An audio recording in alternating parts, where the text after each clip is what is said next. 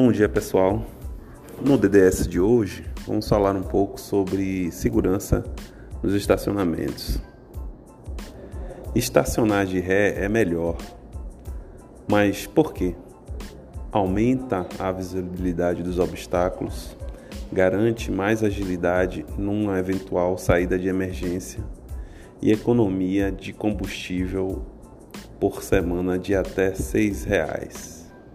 Por que devemos respeitar o limite de velocidade?